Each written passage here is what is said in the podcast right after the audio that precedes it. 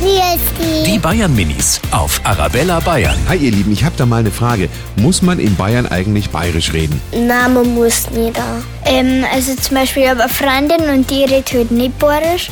Aber ich finde es halt eigentlich nicht schlimm, weil in der Schule müssen wir ja auch immer Hochdeutsch reden und eigentlich ist ja wurscht, wie man redet. Man kann auch alles reden, weil Bayern ist ja Deutschland.